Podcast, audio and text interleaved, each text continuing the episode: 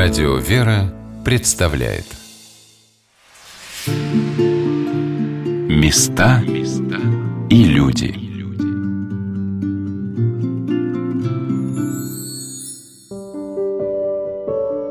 Город Ижевск с первых минут поразил меня богатством и красочностью православных церквей – на фоне неброских проспектов и улиц, заводских протяженных построек возвышаются храмы по своей архитектуре и внешнему убранству, радующие глаз своей оригинальностью, нарядностью и праздничностью. Как будто национальные черты удмуртов Народа внешне скромного и простого, но внутренне очень живого, талантливого, богато и широко раскрылись в его любви к Богу. Михаил Архангельский кафедральный собор города Ижевска, расположенный на самом высоком месте столицы Удмуртии, это пример того, как человек представляет здесь, на земле, Дом Божий, величественный, торжественный, яркий, в 2007 году святейший патриарх Московский и всея Руси Алексей II, приехав на праздник освящения собора, держа в руках большой соборный ключ, не скрывал своей счастливой улыбки. Его лицо освещалось несказанной радостью. Такая святыня вновь засияла на нашей земле. И созерцая собор снаружи и находясь внутри него, чувствуется, что ты находишься в каком-то очень величественном, торжественном, в особом месте – ты действительно чувствуешь себя приподнято над землей, своими заботами. Все рождает ощущение праздника, большого события. В день входа Господня в Иерусалим я присутствовала на всеночном бдении. И так радостно и широко звучал тропарь празднику в исполнении соборного хора –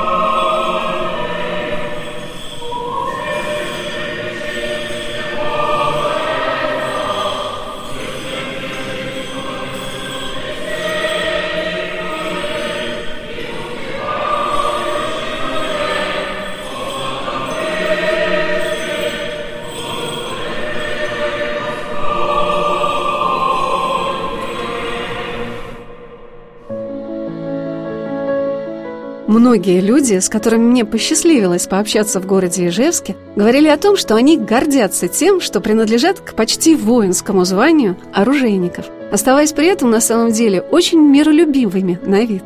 Профессор Удмуртского государственного университета, доктор исторических наук Шумилов Евгений Федорович рассказал, чем славится Удмуртия.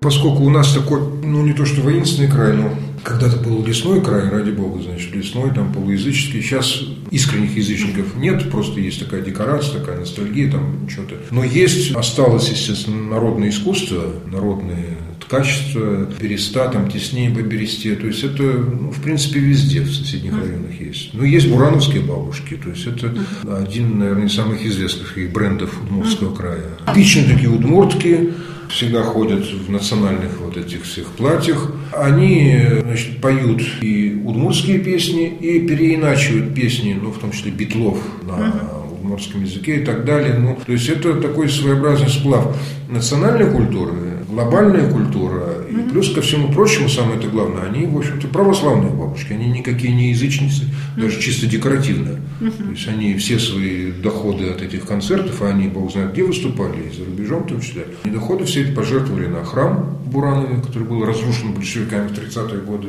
И этот храм, в общем-то, благодаря их деятельности стоит. То есть это вот уникальный пример. Ну что еще? Ну, конечно же, это техника, то есть мы все-таки заводской, мы часть Урала, позиционируем себя как часть Урала в историко-экономическом плане, хотя к Поволжью относимся в административном плане. То есть у нас оружие, оружие, оружие. В принципе, все наши города так или иначе связаны с оружием. Гордимся. Калашников, вот этот храм, в том числе суименный Калашников Михаил Архангел. И, кстати, Михаил Тимофеевич Калашников, он ведь в какой-то степени виноват в кавычках ну, да, в том, да, что да, вы да, знаете эту историю. Да, батюшка да? рассказал Потому отец что Чудесно виноват. Да, да. То есть мы вот такой край милитаризованный в какой-то степени, поскольку начиналось с оружейного завода все. Ну и в чем-то чисто декоративно, такой полуязыческий, декоративно, не в душе. То есть национальная республика. Ключарь Михаила Архангельского собора, протерей Роман Воскресенских, рассказал о том, что этот храм на рубеже XX века строили сами оружейники, рабочие оружейного завода – Оружейники даже сами, в принципе, строили, потому что они были у нас люди не бедные. И у них очень была развита своя социальная служба. Даже если кто-то умирал в семье, допустим, оружейника, то вдове всю жизнь выплачивалось пособие. Пособие немало. И причем это пособие даже переходило потом на детей, на внуков. И, конечно, они не приняли революцию, которая говорила, все отдайте, все разделите. Они жили довольно-таки спокойно и очень хорошо жили, действительно, которые работали на заводе, которые приносили пользу и горожанам, и стране нашей, отечеству нашему. Жили очень спокойно и могли себе позволить, но они в то же время были очень такими людьми верующими и жертвовали на строительство храмов. И вот тогда вот своими силами полностью они построили Михайловский собор. Ну и сейчас так получилось, что тоже всем миром мы воссоздавали Михайловский собор.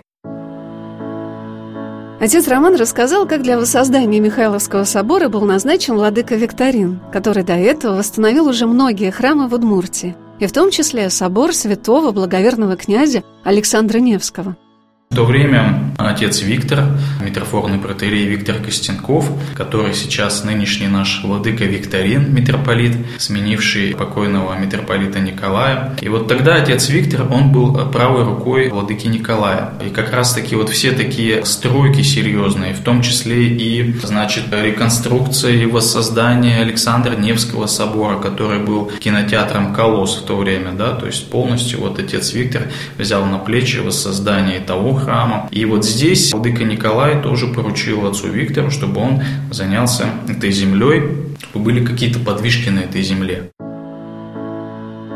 Батюшка рассказал о том, что когда на переданной православной церкви земле был построен сначала Казанский Богородицкий храм, многие жители Ижевска стали участвовать в сборе средств для строительства Большого Михаила Архангельского собора. И вот по молитвам, конечно же, верующих, по молитве тогда и владыки Николая, этот храм стал местом, в котором собираются пожертвования уже для строительства на Михаила Архангельского собора. И здесь каким-то чудным образом подключается наш тогда президент Александр Александрович Волков, тоже недавно скончавшийся. Вот вместе с владыкой Николаем они возглавляют попечительский совет по воссозданию Михайловского собора. И полностью на свои плечи, конечно же, президент Александр Александрович Волков, мы ему во многом благодарны. Вот он воссоздает его трудами, подключает многих людей, подключает наши заводы, подключает наши крупные предприятия. И вот кто кирпичом, кто металлом, кто еще чем-то, кто своими средствами. И э, всем миром строится Михайловский собор. Дело в том, что вот и первый разрушенный храм наши оружейники, они строили на свои средства. Они 1% от зарплаты отчисляли на строительство храма. И э, получилось также и нынешний собор. Было и постановление от президента, от правительства, чтобы собирать средства. То есть не бюджетные организации, также от зарплат отчисляли на строительство храма. Конечно, были недовольны. Хотя и копейки забирались у людей, то есть там буквально несколько десятков рублей, но были недовольные люди, да, что вот с моей зарплаты, значит, забирают на стройку храма. Но вот это было решение правительства. То есть представьте, когда-то эти храмы разрушали, и сейчас вот правительство говорит, давайте будем вместе их воссоздавать, вместе их строить. Слушая рассказы участников этого большого события в городе Ижевске в воссоздании Михаила Архангельского собора, я обратила внимание на слова митрополита Ижевского Удмурского Викторина о том, насколько быстро, качественно меняется отношение людей к тому или иному явлению. Как важно прислушаться к словам владыки. Ведь самые высокие иерархи православной церкви оценивают духовную атмосферу, в которой живет наш православный народ, наиболее чутко и верно. Его высокопреосвященство сравнил, как восстанавливали храмы в 90-е годы и как это происходит сейчас, в наши дни. Сейчас задача в другом. Сейчас построить человека, построить его отношение к церкви. Мне так хочется, чтобы все почувствовали, что мы хозяева этого храма. Не могу никак. Вот понимаете, было обидно, когда мы здесь строили. Здесь тоже очень много было работы земляной, связано там с копкой ям, каких-то прокладыванием кабелей, там прокладыванием канализации, еще что-то. Очень много было ручного труда. И ко мне приходит группа женщин. Благословите, батюшка, мы поедем в Дивеево канавку копать. Благословил, конечно. Поехали они канавку копать. Вот там, так вот они поехали копать, а здесь нет. И вот было очень обидно. И вот сейчас это все продолжается. Надо снег убирать, никто не придет. Никто не придет. Я даже пробовал, когда я еще ну, не был епископом. Приду, дворника нет. Беру лопату и стою на ступеньках Сейчас еще служба не началась. На ступеньках начинаю огребать тропинку хотя бы. Идут прихожане. Утро доброе, батюшка, Бог помощь. И все, переступила через меня, через лопату мою, и пошла в храм. Я ей тропинку прогреб, еще пошел божественную литургию служил. Обидно? Обидно. А хотелось бы, чтобы то люди утром проснулись, и вот снег выпал. Пойду-ка я храм огребу.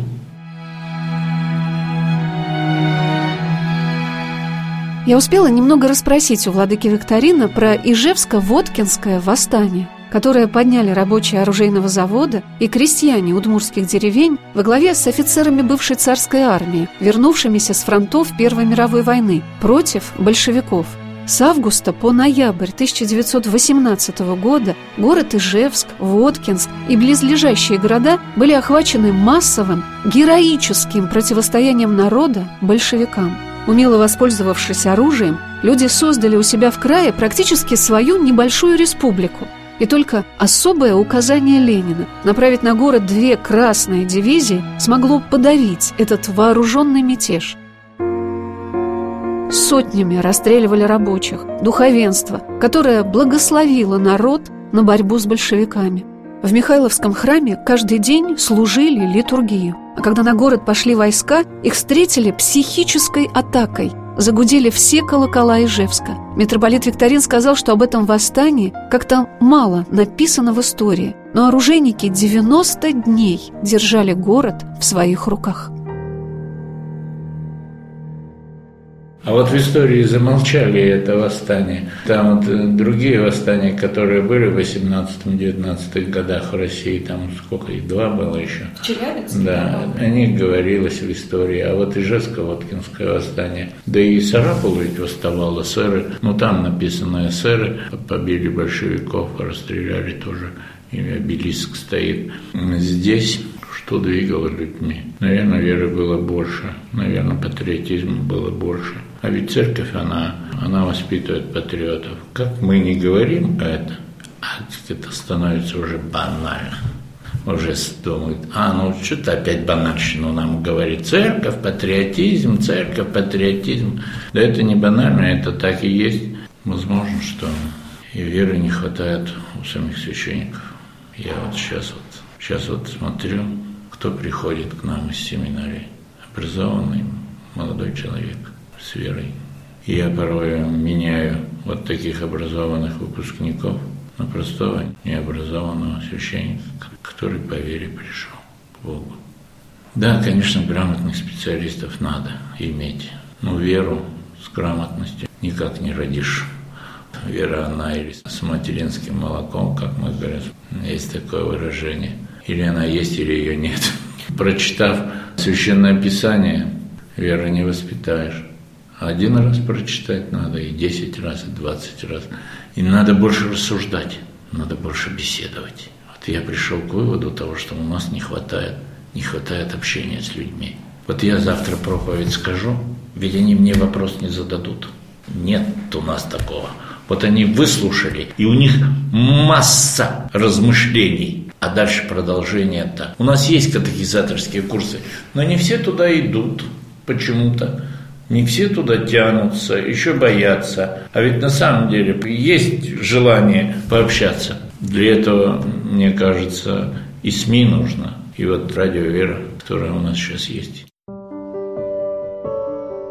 Сегодня на «Волнах Радио Веры» мы рассказываем о Михаило-Архангельском кафедральном соборе города Ижевска, настоятелем которого является правящий архиерей Удмуртской митрополии, митрополит Ижевский, Удмуртский Викторин.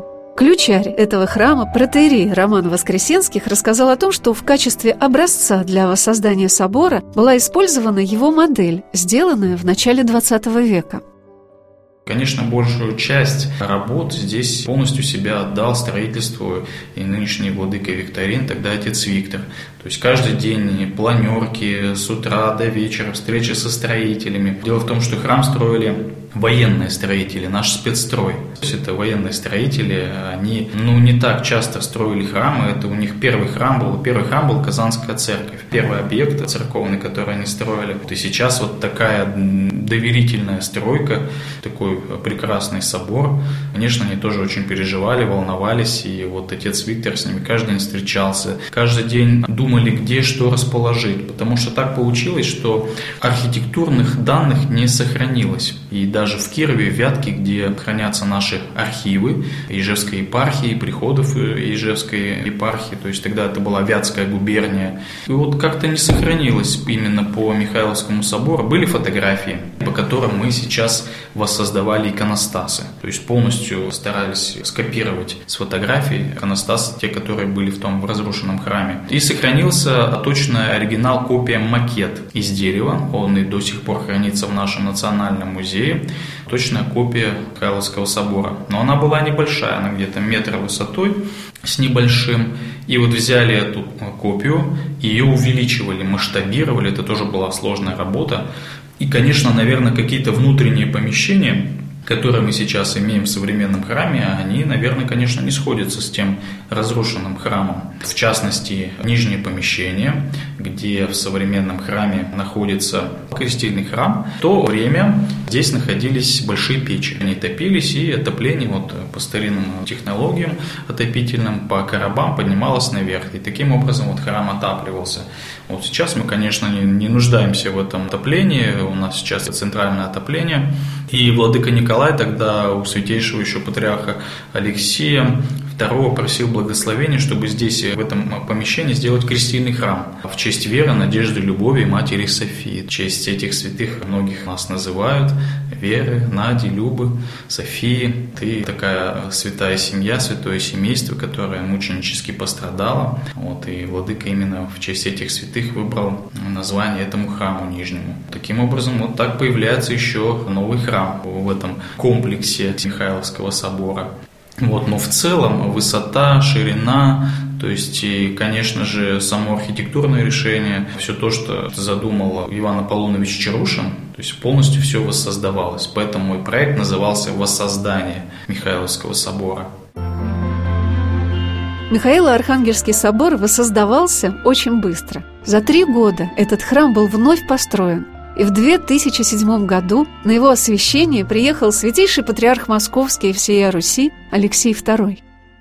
И вот так вот быстрыми темпами шло строительство этого храма. И, конечно же, хотелось пригласить на освящение святейшего патриарха. И Владыка Николай это сделал. Он пригласил святейшего патриарха Алексея II. И 5 августа 2007 года состоялось великое освящение этого храма. Конечно, приехало много епископов наших соседних епархий, порядка, по-моему, 10 человек участвовало в великом освящении, наше руководство, правительство. И вот так все вместе единым духом и едиными усты мы славили Бога и радовались, что вот эту задумку удалось действительно воплотить в жизнь потому что едиными церковными силами, ну просто мы не мечтали, что когда-то вот это огромное сооружение, этот огромный храм, очень сложный по архитектуре, будет воссоздан.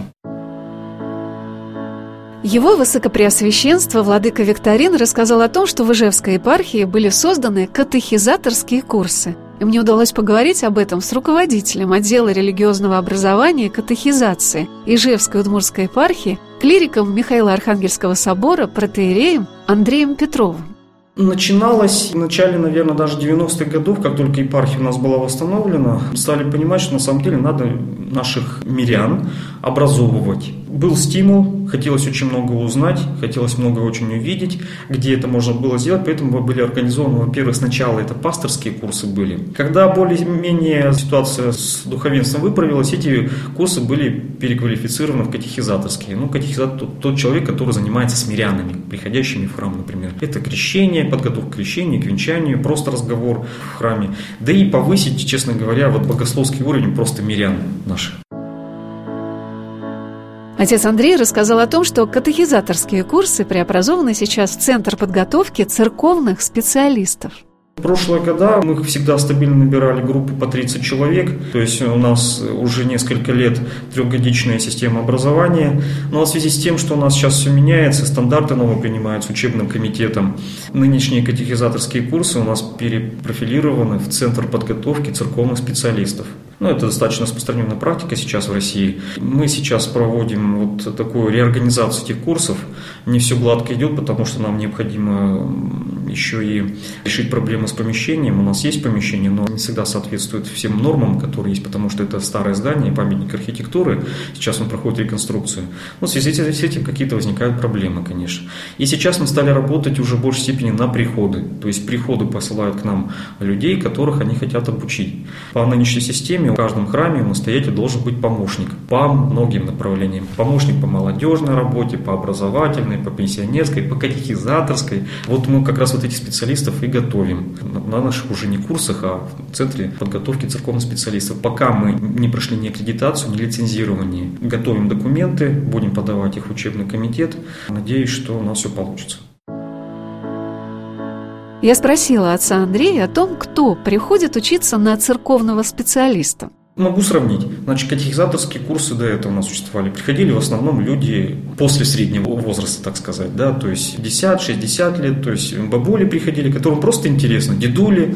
Молодежи среди них было очень мало, буквально единицы, которые вот на самом деле вот целенаправленно. Даже та молодежь, которая приходила, они видели в этих катехизаторских курсах ступеньку для подготовки для поступления, например, в семинарию. У нас очень много выпускников катехизаторских курсов тех лет поступали в семинарии достаточно успешно, сейчас проходит обучение в семинариях и в Москве, и в Петербурге, что очень приятно. Ну а сейчас вот возрастной состав очень изменился. Пришла у нас молодежь, которая хочет работать в храме, служить в храме. Не обязательно в священном сане, не все там мужчины, там есть и женщины, но у них есть желание на самом деле потрудиться вот на такой вот стезе. В разных направлениях, молодежная, социальная или работа образовательная, но вот они хотят потрудиться. Сейчас, конечно, у нас нет такого наплыва. Я думаю, это везде, даже в семинариях, насколько я знаю, нет, нет такого наплыва. И мы сейчас работаем не на количество, а на качество, что нас очень радует. А качество церковных специалистов Ижевске по уровню их образования и поражает, и радует – Представьте, трехгодичная программа рассчитана на ежедневные занятия курсантов, как их ласково называют священнослужители. А люди приходят сюда учиться после рабочего дня. У нас э, по общению с нашими курсантами, мы их так называем, курсанты, да, ну раз курсы были, да, им очень нравится изучать историю Русской Православной Церкви. Там преподаватель чудесный. Она так э, это все может преподать, что я бы сам, честно говоря, еще бы раз походил бы, услышал бы курс истории Русской Православной Церкви. Им очень нравится. Все воспринимается на ура я не хочу кого-то там выделить, или что-то у нас в Ижевске такое эксклюзивное вот в этом, на этих курсах происходит. Нет. Обучаются эти в основном по вечерам, с понедельника по пятницу. Достаточно такие жесткие, я считаю, на самом деле для них распорядок, поскольку ведь это люди в основном семейные, у них есть постоянное место работы, после работы они фактически каждый день приходят вот туда на занятия, это минимум полтора-два часа. В течение учебного года, конечно, у нас есть каникулы, это понятно, да, но тем не менее все-таки это достаточно напряженно.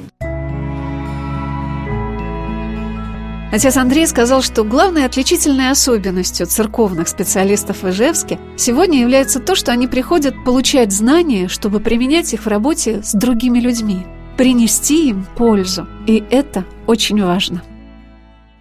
Я думаю, для молодежи сейчас интересно абсолютно все.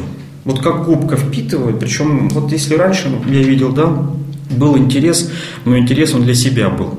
Что-то получить, как-то своей кругозора расширить да, свой внутренний кругозор, что-то новое узнать, то сейчас приходят люди, которые, молодые люди, которые хотят не только получить знания для себя, но и желание этими знаниями поделиться с другими, научить, помочь, а может быть не совершить каких-то ошибок, которые они совершали. Такое удивительное отеческое, учительное начало, наверное, свойственно не всем людям. Хотя, по словам его высокопреосвященства владыки Викторина, оно должно быть в полной мере развито у священнослужителей. Не хватает общения с людьми, простого человеческого общения, чтобы вот так они могли поговорить к вере и потянуться к вере. Слава Богу, есть некоторые батюшки, которые вот не просто на исповеди, а вот какой-то деятельностью катехизаторской прямо на исповеди занимаются, приводят к вере прямо пришедшего человека на исповедь. Слава Богу, такие есть, но ведь это очень мало. Не хватает священнослужителей. И не хватает авторитетных больших, за которыми бы пошли, как мы говорим, духовников. Вот у меня вот в Муртии вот не хватает духовников. Не в монастырях беда, нет священнослужителей, который бы мог стать старцем. Да, но ведь всем, но ведь всем же хочется иметь, иметь духовника такого, да, вот, к которому бы можно потянуться. Ну вот и уезжают в другие регионы, едут, люди ищут, ищут. Я много на эту тему размышляю тоже. А стоит ли искать? Надо в себе искать Бога. Вот научить людей слушать себя, больше находиться самим собой.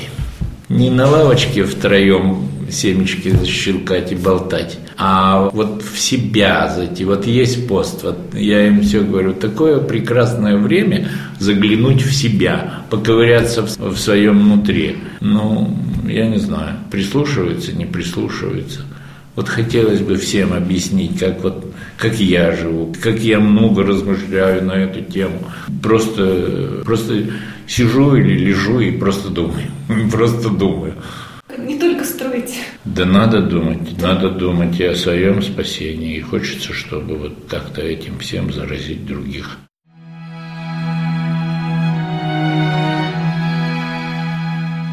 Я очень благодарна Владыке Викторину за те прекрасные мысли, которыми он так открыто, так щедро поделился с нами, со слушателями Радио Вера, о самых главных, самых важных вещах в нашей жизни. Думать о своем спасении. Как часто мы не вдумываемся по-настоящему в смысл произносимых слов.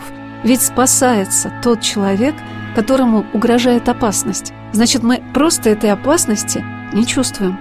Вот такие важные уроки я почерпнула из замечательной поездки в город Ижевск.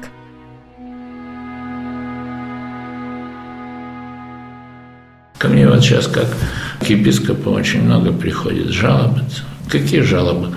Там оскорбили, там, значит, пришла свечку поставить, мне не дали. Только зажгла ее, погасили. Мелочь. Но ведь смотрите, как мы относимся к этому. Это не мелочь. Я всегда вспоминаю владыку Николая, покойного своего. Один раз был случай, вот такая вот сотрудница храма нашего отругала прихожанку, дернула ее за рукав или за воротник, и у нее порвался воротник. Она пришла к владыке, значит, жаловаться. Владыка вызвал эту сотрудницу нашу храма и ей сказал такие слова, я на всю жизнь запомнил ты сегодня столько вреда сделала русской православной церкви, сколько советская власть за 70 лет не могла сделать. Ведь эта женщина больше не придет. Взяла у человека, значит, порвала пальто, и вот этот человек больше не придет. Так вот, как мы здесь должны относиться к людям – Какую любовь от этого, если заповедь говорит, которую Господь не оставил нам, что вас узнают люди, что вы мои ученики, если будете иметь любовь между собой. Так вот эта любовь должна в первую очередь здесь быть у нас, у сотрудников храмов наших. Вот и строю, строю, а думаю, вот надо сейчас еще строить вот и, и людей, и сотрудников сейчас надо строить. Легче было кирпичи положить и сдать храм, чем сейчас вот подобрать такой коллектив единомышленников и тех, которые пришли в храм именно по зову сердца работать, как рабы, а не как наемники. Получили деньги и ушли. Вот это волнует, а всем слушателям нашего прекрасного радио «Вера» хотел бы вот именно пожелать вместе с праздником Пасхи и с другими праздниками, они, их у нас много в году, вынести из всего, что мы служим, о чем мы говорим, о чем мы читаем на всех богослужениях, вынести одну любовь. Любовь этого не хватает сейчас. Любви, сострадания друг к другу. Будет любовь в семье, будут семьи прекрасные, будет любовь в коллективе, будут коллективы хорошие, будет любовь в стране, будет страна счастливая. Будет любовь в мире, не будет войн. Любви всем. Места и люди.